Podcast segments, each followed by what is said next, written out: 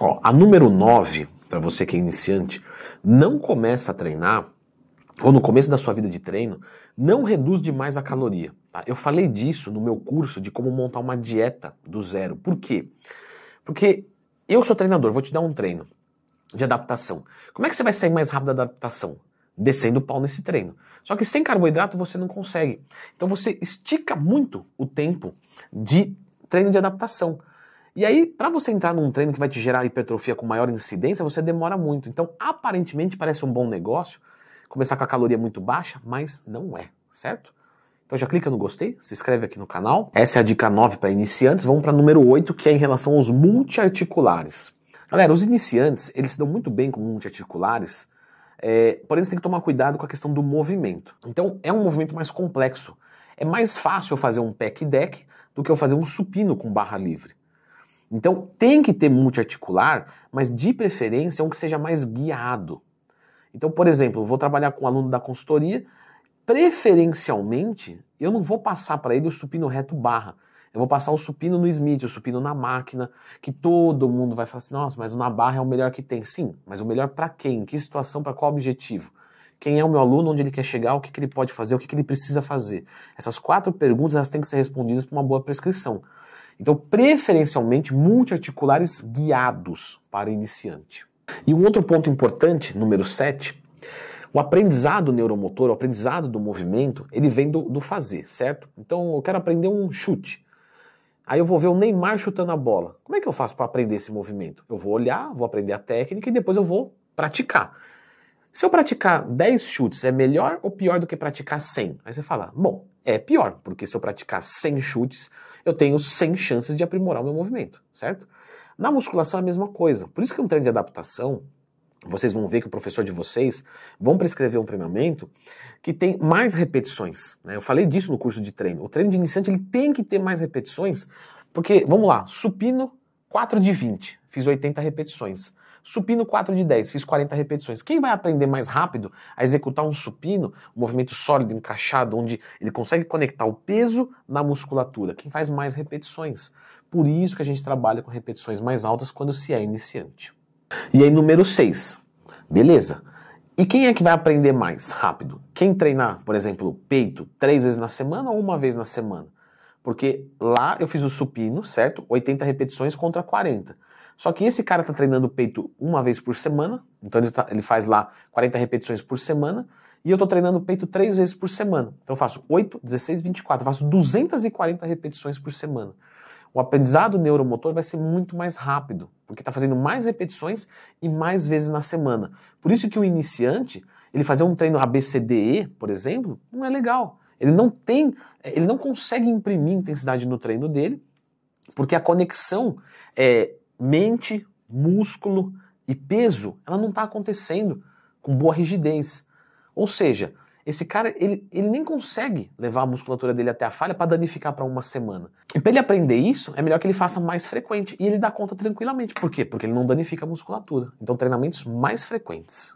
Número 5, isso o pessoal pergunta bastante, já tem vídeo aqui no canal, tá? Peso livre ou máquina, então lembra de procurar dentro do Twin mais tema. Peso livre, máquina, cabo, Smith, todos são excelentes, todos são necessários. O iniciante pode usar de todos. O que a gente tem que observar é assim: vamos pegar um iniciante que no supino reto ele não consegue executar bem na barra, né? A barra fica muito torta, o exercício fica muito perigoso. Então é melhor ele optar por máquina. Mas se ele estiver desempenhando bem naquele exercício, não tem problema nenhum ele continuar a fazer. Ah, tá fazendo um agachamento certinho? Tá. Então pode continuar, não tem problema. Número 4, uma coisa que eu peço né, para os meus alunos da consultoria, já falei lá na, na caixinha de perguntas do Instagram também, que eu abro todo dia, arroba. Treinar até a falha mesmo sendo iniciante, pode ou não pode? Pode. A diferença é que o iniciante ele falha de uma maneira diferente. Uma pessoa que é avançada, ela vai falhar a musculatura. Então estou aqui fazendo, supino sendo ativado, exigido, ah, o supino, o peito não aguenta mais, acabou o movimento, beleza.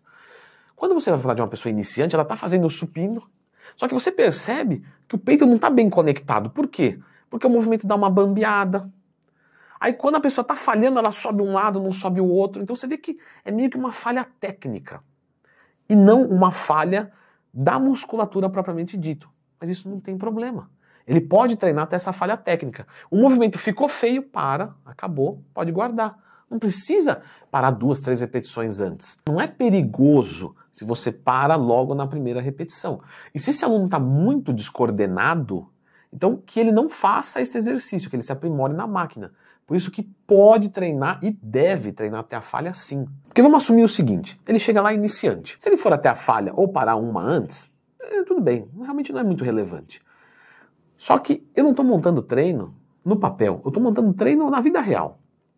E na vida real, se eu trabalhar a mente desse aluno meu, ele entender que tem que descer o pau, é melhor. Por quê? Porque quando ele for intermediário, e aí sim ele tem que descer o pau e treinar até a falha, se eu for começar a ensinar ele lá, falar, então agora você vai treinar até a falha. Sabe o que vai acontecer? Você que é professor sabe disso. Pede para o seu aluno ir até a falha. Ele para uma antes, para duas. O cara que vai até a falha de verdade é o cara que tem meses, anos de treino. Por quê? Porque ele já se adestrou mentalmente. Fala, não, eu consigo mais uma, quer ver? Vamos desafiar. Só que a pessoa que está começando, ela não tem essa noção. Ela vai aprendendo durante o processo. Então, se eu forço ele de primeira a já buscar até a falha, eu adestro ele mentalmente a preciso buscar até a falha, preciso buscar até a falha. Quando ele for iniciante e precisar buscar, já está adestrado. Então a evolução é mais rápida. E isso eu estou falando não existe em livro, tá? Você não vai achar nunca. Isso é a minha experiência prática. Quem for professor e quiser comentar, comenta aqui nos comentários. Número 3, focar músculo fraco, muito complicado, tá, pessoal? Porque a gente não sabe o que é fraco ou não. Então, a gente normalmente não foca músculo fraco quando é iniciante, só se for muito visível. Se for muito visível, não tem problema, não tem porquê não focar, entende? Aí eu vejo que, sei lá, o peitoral é muito fraco, vamos focar o peito, não tem problema. Fazer um pouquinho mais de exercício, talvez um pouquinho mais na semana, mas no geral é, um, é de difícil identificação. E outra, às vezes o músculo é fraco, mas quando ele começa a treinar tudo por igual, já acerta isso automático. Então não seja precipitado. Número 2, técnica avançada não faz sentido ainda. Por quê? Porque seria o mesmo que eu pegar uma pessoa que acabou de sair da autoescola e dar um carro de Fórmula 1 para ela. Se eu der um carro para ela de 500 cavalos ou de 400 cavalos, ela vai girar ao mesmo tempo. Ela vai fazer uma volta em um minuto. Por quê? Porque ela já não está usando os 400 cavalos. Se eu der 500, vai dar no mesmo. Ela não consegue levar até o limite.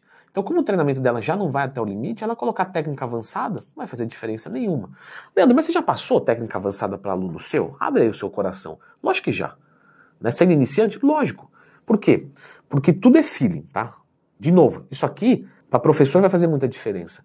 Tem aluno seu que viu um vídeo no YouTube e cismou que quer fazer técnica avançada. Cara, vai atrapalhar ele fazer? Não, não vai atrapalhar. Põe ele para fazer porque ele vai ficar feliz, isso vai dar motivação, ele vai se sentir bem e vai ter assiduidade com o treino, que é o que mais importa. Mas, organicamente falando, não precisa. E número um, o iniciante é muito importante que ele faça exercícios aeróbicos para melhorar o condicionamento cardiorrespiratório. Se você não faz cardio, é muito normal a sua força muscular subir mais rápido do que o seu condicionamento cardiorrespiratório aguenta. E você tem um gargalo no seu treino. Então eu vou deixar a indicação deste vídeo aqui, com explicações de como faz para você aumentar o seu VO2 máximo. Quando você é iniciante é um excelente momento para isso. Dá uma conferida aqui.